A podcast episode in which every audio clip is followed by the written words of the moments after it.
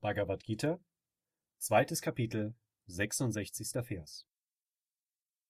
Der Unstete kann das Selbst nicht erkennen, und Meditation ist für ihn unmöglich. Und wer nicht meditiert, kann keinen Frieden finden.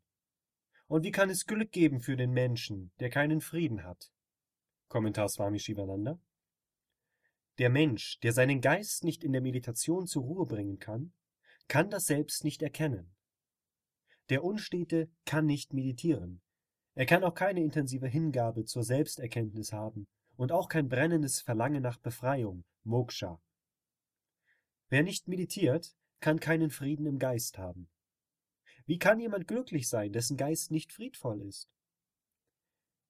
Der Wunsch, Trishna, die Sehnsucht nach Sinnesobjekten, ist der Feind des Friedens.